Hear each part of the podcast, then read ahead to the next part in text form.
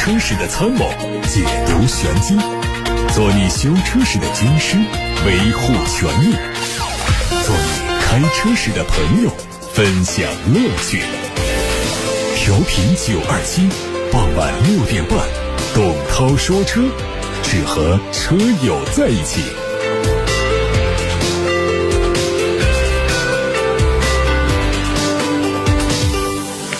各位好，欢迎听董涛说车。各位可以提问到直播间热线电话八六八六六六六六，还有董涛说车微信公众号都可以留言。看新闻，刚刚从公安部获得消息，从今年的十月一号开始，会进一步放宽私家车的检验周期，对非营运小型微型载客汽车、九座及九座以下面包车除外，将原来十年内上线检验三次调整为检验两次，就是第六年和第十年需要检验，并且把原来十五年以后每半年检一次调整为每每年检一次。对摩托车，将原来十年内上线检验五次调整为检验两次，分别是第六年和第十年。十年之后每年检一次。这次调整后，非营运小客车、摩托车在十年内只需要在第六年、第十年在检验机构上线检验，期间每两年申领一次检验合格标志。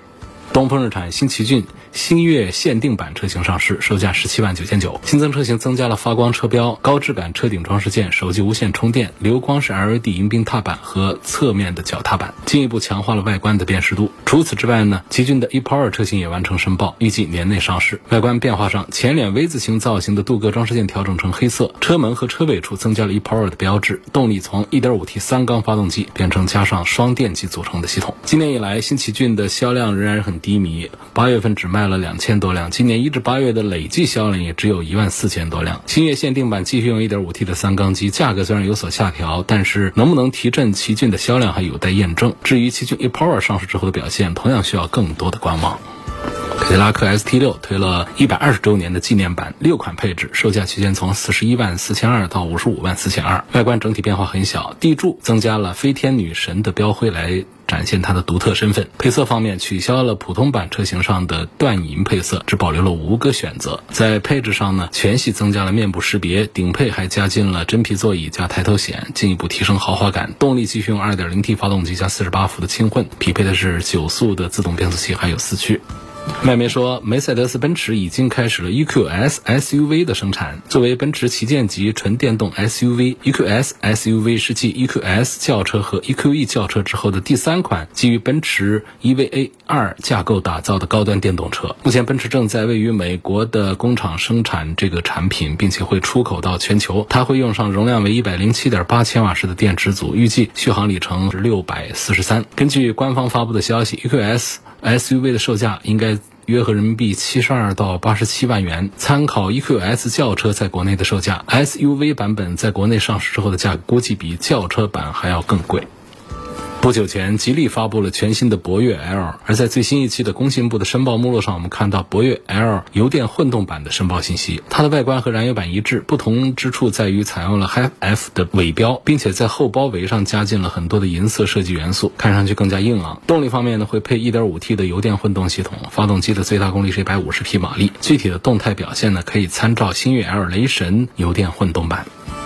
一汽大众的 T-Roc 探歌也做了新车申报，可能在今年的四季度上市。作为中期改款，它的进气格栅和前大灯组都是一体的布局，前格栅被镀铬条分成两部分，车尾换上了时下流行的贯穿式灯组，其他变化很小。申报车型的尾部有300 TSI 的字样，按照大众的规则呢，说明这台车用的是大众最新的 1.5T 发动机，可能会匹配七速的双离合变速箱。相较于现款的 1.4T 呢，新发动机在油耗方面应该会更好。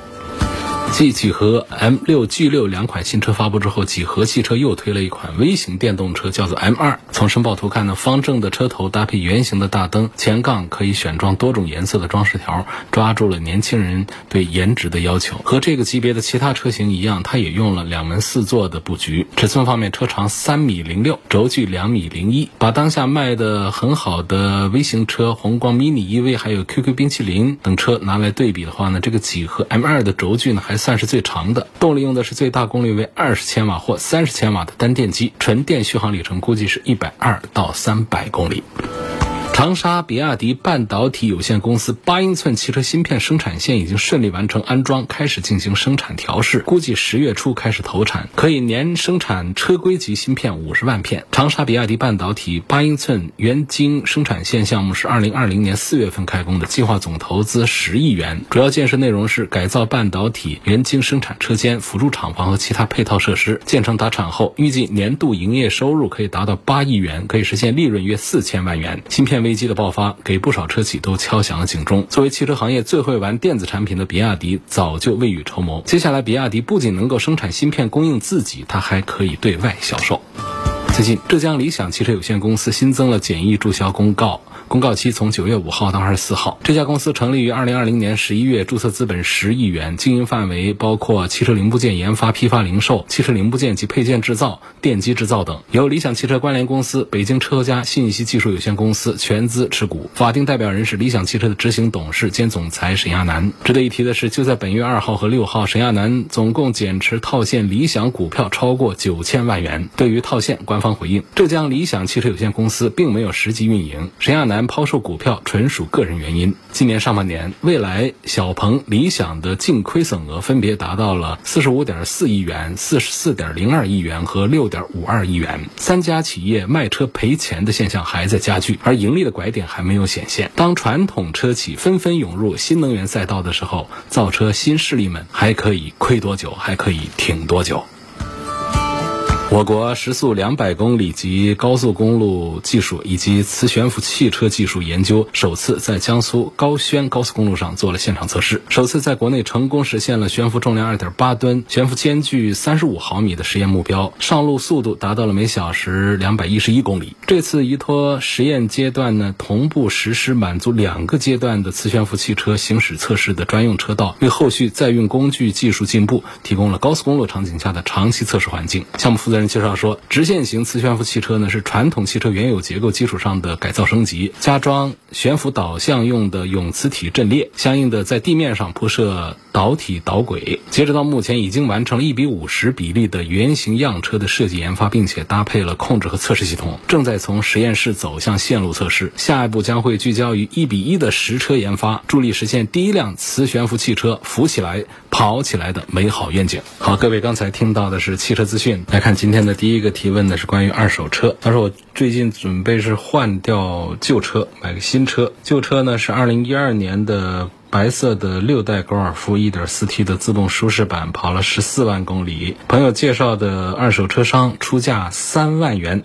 问这个价格合适吗？作为一个二手车的经销商来收车的话呢，这个价格就是合适的，因为他肯定得挣个几千块钱呢，要不然这是要跟你帮忙吗？这不可能的，就是还是得挣多少钱呢？我估计得挣个五六千块钱是起步的啊。而且这样的车拿在手上，它本身它是有一个资金的风险，你万一说这个车还有一些什么故障啊、质量这方面一些东西呢，经销商他是要承担的，所以这个风险它本身是要用它的利润空间来抵消、来反映的。第二个呢，就是这。车如果说运气不好，放手上车也挺好，它就是没人买的话，资金占压占的时间长的话，它也可能会导致一些损失，所以它也得预留空间。你再好的朋友介绍的车商，他在商言商，他做生意，他也得把这两个成本风险都把它考虑进去。另外就是这两个风险先不说的话，就是做这个生意开了门的话，他总得一个二手车他都得赢点利，他得挣钱。常见的像这样的车的话呢，你五千块钱他得留一个空间这起步，要不然的话那就不会做生意。这车明明市场价也就是三万一、三万二的。他三万块钱收进去，那很容易亏的，那肯定亏啊，那不好啊。对外我估计这个车他应该是报到三万八的样子对外卖，然后最低三万五的时候，他得把它成交出去，给自己留下五千块钱左右。所以其实这个二手车的生意当中的利润空间呢，如果说是两头都搞得特别的透明之后呢，其实利润空间本身就并不大。那一个经销商一年能够逮着一个特别便宜的车收进来，然后又卖出去卖一个特别高的一个好价钱，其实这样的机会并不多。多数情况下，这个车的价格收的也就是一个正常价，卖出去价格呢也是还半天还的很心疼，也就挣个像大一点的车的话，高端一点的车呢挣个万把两万块钱，那一般的小一点的车挣个几千块钱，甚至是小几千块钱都是有可能的，就这么一个情况啊。这是第一个，作为一个二手车商，三万块钱收你这个十年整了十六万公里的一个高尔夫。他预计挣个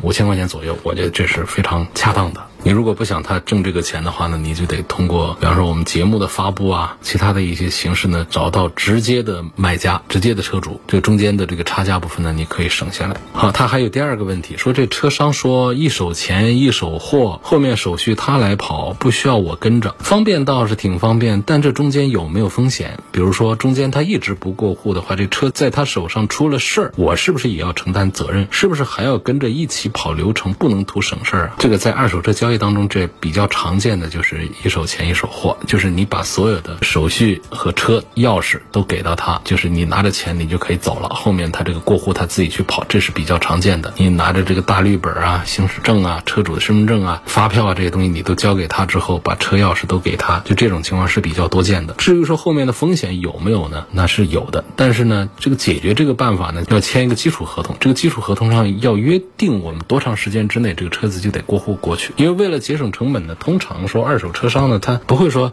过一道户到他的名下，他再转手再卖出去。那除非是捡了一个大漏的那种车，他会这么干。否则呢，要节省一次过户的周转的周期，同时呢，还要让这个车在本子上显示，它不是过了那么多次户。你知道这中间每多过一次户，这叫一手车、二手车、三手、四手、五手、六手，它价格是不一样的。所以尽量的他会尽快的找到买家，然后直接从你这名下过到那个买家的名下去，然后他是一个中间商，赚一点差价这么一个角色。所以这种情况下，他首先就是他得找到买家，然后再过户过去。因此呢，你跟他要有一个基础的合同。第一个呢，就声明一下，这个车从这一天交出去开始收车的，你要对这个车的安全呢各个方面你都要负全责。我把车交出去之后。从这份合同上呢，就是我要把一些法律责任要把它给撇干净。另外呢，就要约定一下多长时间这个车就得把它给过户过出去。如果说违反了合同的话，还是一直不过户的话，那就是其他的手段来了。然后你朋友的调解，这是一种手段啊，起诉啊，这些都是另外的一些办法。有个网友问我说：“B 柱上的密封条需不需要贴？有什么作用？”千万不要指的是车门外边贴的那个银色的或者是红色的那种条啊！我看一次恶心一次。我不知道一些人是怎么想的，给车所有的钣金缝里面。都贴上那种红色的，尤其是红色的那种条，整个车眼睛一看上去就只见那种弯弯曲曲的各种条。你一定不是指的是那种，是吧？那种我不知道怎么评价了，我不知道它是出于装饰的作用了，那是审美的问题；出于保护车子的问题，那是一个常识的问题；呃，出于是降低噪音的问题，那更是一个常识性的一个错误。所以你是指的哪里？是说 B 柱里头贴密封条？你确定你贴了之后，你关车门不会受到影响吗？这车里面有单密封条，有双密封条是多厚？什么位置？厂家在设计这个车的时候都已经跟你安好了。那么你在这个基础上，你再加密封条的话，你试一下，那个车门啊就关起来力度就不一样，也可能会声音不一样，也可能密封的效果会好一些。但总之会觉得不对劲，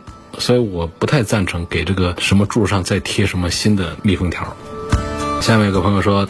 我这手上啊就七八万块钱的预算，买新车呢就买不到什么好车，就准备买个二手车。去了几个二手展厅，都被他们整得跟新车一样，什么发动机舱啊、座椅啊都好干净啊。但是价格呢，它并不像网上说的什么三年百分之多少的保值率。比如说一八年的老款的轩逸底价八万，现在新车经典款呢也就八万多。那么零九年的老天籁呢要五万，一六年的福特翼博都停产了，手动挡开口还要四万五等等。市场行情真的是这个。价吗？那些渠道可以从个人手里买到二手车。我记得原来节目里有免费发布的，现在没有了。原来是有过发布的，现在也可以发布。发布之后，我也可以把它念出去啊，就给有车源的或者是想买车的朋友来采集啊。大家要是有这样二手车的买卖的信息，仍然可以通过我的节目来发布啊。直接通过八六八六打电话留言到直播间来，或者通过董涛说车这个微信公众号留言到直播间来，我都可以看得到。至于说展厅里面的价格那，都是信他出价也信你还价嘛，这得还呢。标价那当然得标的高一点啊，哪会标的那么的实实在在的？就做生意就是这样。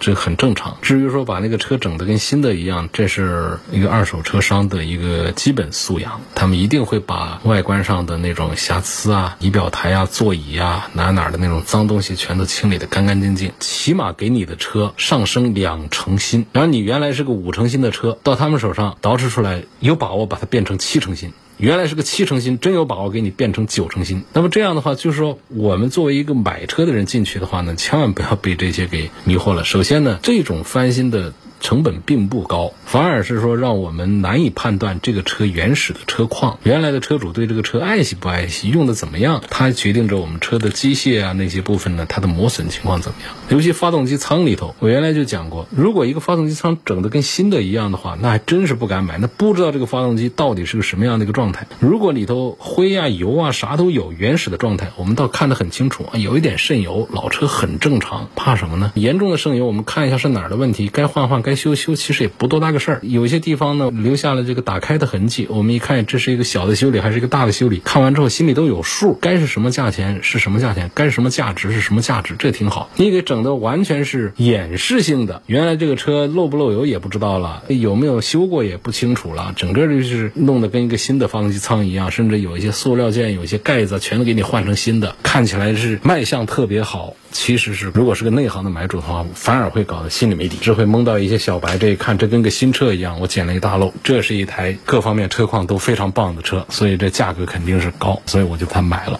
这是一个基本的一个原理了。有个肖先生说，特斯拉官网今天发布了一则消息：凡是九月十六号到三十号期间提车在店里买保险的话呢，有八千块钱的优惠。我朋友昨天提的车，能不能让 4S 店退八千块钱？这就是个字面意思的理解啊。消息上的字面写的是九月十六号到三十号提车，你朋友是九月十五号提的车，说能不能让 4S 店退八千块钱？这不有点不讲道理了吗？你看按照字面意思来嘛，写的是几号开始，那就几号有效呗。还有赖先生说，希望推荐一款有牵引力的车。什么叫有牵引力的车？所有的车都有牵引力啊啊，并且行驶证上符合牵引条件。小车最好，如果没有小车可以推荐，我也考虑国产皮卡。其实这样啊，就是说我们比方说在牵引那不带动力的房车的时候呢，SUV 和轿车都可以牵引，只要装了相关的东西之后就可以。就是从牵引力上讲呢，讲的是强弱，不是讲的有和无。然后呢，作为这个牵引条件呢，它还有就是它的刹车系统和电路系统，就是刹车灯啊这些东西呢，它都要有往外接的。这样的话，一般来说呢，我们的小车和 SUV 上都不会配这些东西，恐怕还是得是到皮卡上面去。你如果是从这个皮卡的角度来，就是从这个专业牵引的角度话呢，那应该是找皮卡。如果我们只是来带动小型的那种小房车的话，这种像 SUV 那些都可以。还有位网友说，我女朋友想买一辆十万元以内的新能源车，不要像奇瑞小蚂蚁啊、五菱宏光 mini 啊这样太小太小的车子，有家用的需求，希望能够给推荐一下。这事儿我就给你推荐比亚迪的海豚，啊，样子也挺漂亮，正经的两厢车，跟那个飞度 Polo 差不多大，有四米的车长，它是个纯电动的车，也有个三四百公里的续航里程，卖价就是从十万起步。我认为这个应该是比较符合你的需求。陈先生说，我以前很喜欢歌诗图啊、东风 A 九啊、雪铁龙 C 六这三款车，但那个时候都没钱买。这三款车颜值高，性能好，问他们为什么销量不好？我听了你的推荐，买了雪铁龙的凡尔赛，颜值高，好喜欢，就是提车等了几个月。九二七。和东风雪铁龙合作定制了一批凡尔赛，在全国范围还是很受欢迎的。我不知道你是不是买的 FM 版的凡尔赛？如果是 FM 版凡尔赛，可是不用等的啊，因为从生产线那边直接订的一批已经都做好了，直接都提的。或者说你买的比较早，那会儿是缺芯片，当时那一阵子各大厂家现在当时都没有芯片，所以呢各大厂家当时都在排队等车的时候，是不是那个时候等了几个月啊？现在好些了。好，你的重点问题是问歌诗图 A 九 C。有三个车为什么颜值高、性能好、销量却不好，对吧？那一个个说，歌诗图它怎么就销量不好？那格式图它就买雅阁就行了吗？它的消费群体呢，它根本就不会喜欢这种跨界风格的，既不是两厢车，也不是轿车，也不是 SUV 这么一个产品。因为喜欢本田车的人和喜欢雪铁龙车的人群呢，他在性格上还是有一些不一样。喜欢本田的还要再保守一些。你喜欢雪铁龙的，他看到凡尔赛的这种既不像轿车，也不像 SUV 的造型的时候，会觉得这是一种创新。然后喜欢这个雅阁的人看到格式图之后，会觉得这有点古怪，这就是不同。那其实歌诗图呢，它出来之后我也开过，印象都挺好的。那问题就是，其实，在主流的我们的本田的车主的眼里看，它不叫颜值高，它就是造型古怪。于是它就卖不好。然后那个东风 A 九它咋就卖不好呢？大家都知道这个 A 九其实就是拿着我们中雪的 C 级车的平台来做的这个产品，也跟 C 六是一回事儿。但是呢，买这种行政级别的轿车的人呢，他还是比较注重品牌。那么东风的这个 logo 这个品牌呢，还是让他们犹豫了，因为这个时候呢，他们考虑的其实并不是什么性价比的问题，我是花二十几万呢，还是花个三四十万，这个其实区别有，但是也不是那么的敏感。所以我既然是要这个行政级别一点的车的话呢，我肯定要追求品牌空间呢、配置啊、做工各方面一起，我多花点钱，我买个 A 六，买个这样的，那不就更好了？那么说我花二十几万来买车的，我看一下当时的雅阁呀、帕萨特呀、天籁呀、凯美瑞呀这些呢。满大街都是，销量又好，那品牌又是合资的，所以车呢可能在有一些方面，像底盘一些素质方面，它不如这个 A 九。但是我为什么要买这样一个大家都不买的车呢？这也是品牌的一个原因。第二个就是这个车型的这个定位。也是挺尴尬的一个地位，放到这儿，这个车最后它就卖不好。包括这个雪铁龙的 C 六，这个原因上，我个人分析呢，它跟刚才说的 A 九它有一些不同。那开过 C 六的都认可，这是一个很棒的车，驾驶感受、静音、底盘的品质各方面都非常的好，包括质量方面也都做得非常的好。但问题就在于这个雪铁龙这些年呢，在中国市场上呢，给人的印象它不是一个做高端车的，这就倒了霉了。大家想到雪铁龙就想到了富康这儿去了，所以一定是像奥迪，它一进来它就先做 A 六，哪怕它到后来它在做 A 一的时候还有一些销量，所以说先进来做富康这样的话，你后面你再想做到二十几万的轿车上去的话呢，它就不大好卖了。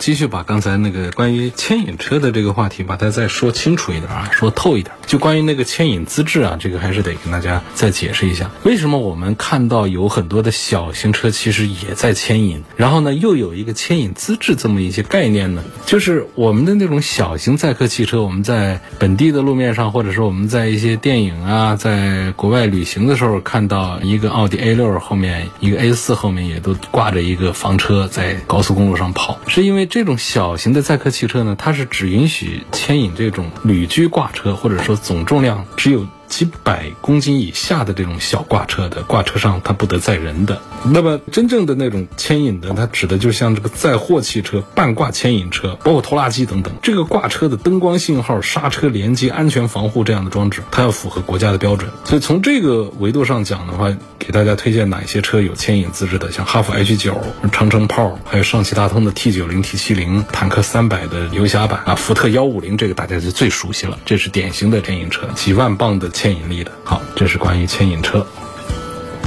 下面问新标致四零八值得买吗？没啥意思，这个车连月销量都不敢发布，你说它的销量该惨到什么份儿上了？太边缘化了，不推荐。这个价位多的是可选的，新标致四零八不值得考虑，销量太差。还有一个朋友问，长城炮商用版和乘用版。三大件是否一样？谁的故障率比较低？这故障率都一样，三大件就不一样了。我们说三大件的是发动机啊、变速箱和底盘这个系统，发动机都是一样的。长城炮系列的发动机它都一样，2.0T 的动力。但是呢，变速箱不一样，它的商用版应该都是手动变速箱，城市用途的这个是八速的自动变速箱。然后底盘的后悬挂不一样，前悬挂也不一样。你像这个商用车的后悬挂是钢板弹簧的，乘用车的也是非独立悬挂，但它是多连杆。整体桥式的悬挂，前悬挂也不一样，商用的是双叉臂式的，乘用的是双横臂式的，所以三大件还是有区别的。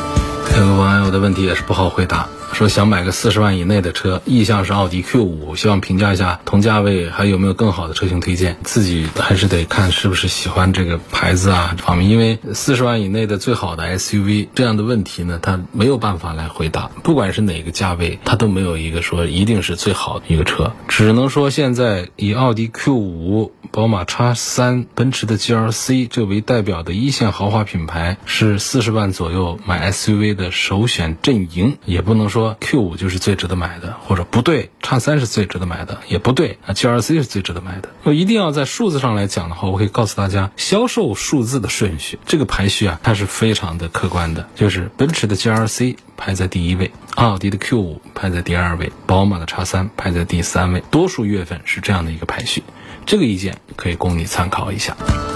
还有网友希望推荐一款适合女士开的 SUV，价格在三十万以内，注重舒适性、安全性，希望它的配置要稍微高一点。二十几万的女士开的 SUV，这个推荐不是太好弄，因为要过了三十万的，像我刚才提的那三个车都是挺适合看一看的。三十万以内，你要是买豪华品牌的话，那就二线的，比方说沃尔沃 x C 六零，它最便宜的是三十几万的指导价，现在的优惠幅度挺大的的话呢，应该可以到三十万以下来。这个车是一个推荐，尺寸呢各方面也都还大哎。不然的话呢，你比方说看奔驰的话呢，也有，你比方说像奔驰的 GLB，GLB 这个车也是属于三十万以下的，你关注一下看看。然后像那宝马家里的，那就车子就小了，宝马这个价位呢就没有大的，比方说像叉一、叉二这些，尤其像样子上看起来更那个一点的，像叉二也是在三十万下方，可以考虑推荐关注一下吧。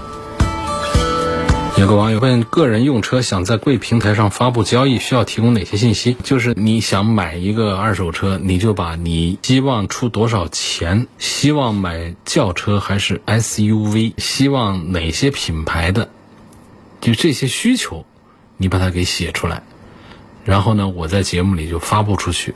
那正好有。对得上这些需求的车想卖的话呢，人家就会联系我们平台，你们双方之间就可以交换联系方式，你们就可以约见面了，这中间就没有中间商赚差价，你们俩就可以把这个交易给做了。还有问三十万的电车给推荐一下，三十万电车看你注重哪些方面？现在三十万有空间特别大的有一些，然后呢有空间不大好，但是驾驶性能特别好的也都有。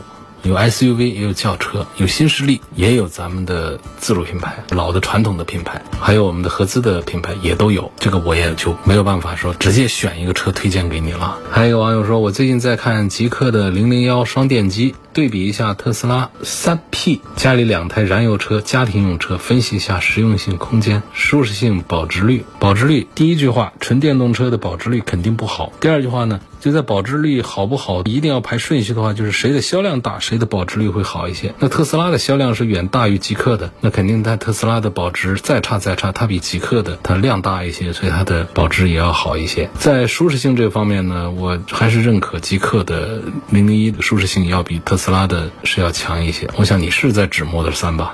我写个三 P 这是啥意思？然后实用空间这方面也是这样的一个感觉。好，我们今天就说到这儿，感谢大家收听和参与。董涛说车是每天晚上六点半到七点半直播，错过收听的欢迎通过董涛说车的全媒体平台收听往期节目重播音频。他们广泛的入驻在微信公众号、微博、蜻蜓、喜马拉雅、九头鸟车家号、易车号、微信小程序梧桐车话等等平台上。同时也提醒大家呢，就是想加入董涛说车粉丝群的，就先加我的个人微信号董涛的全拼。后面再加阿拉伯数字九二七，就可以加上个人微信，然后我们再来给二维码，再拉到粉丝群里面去。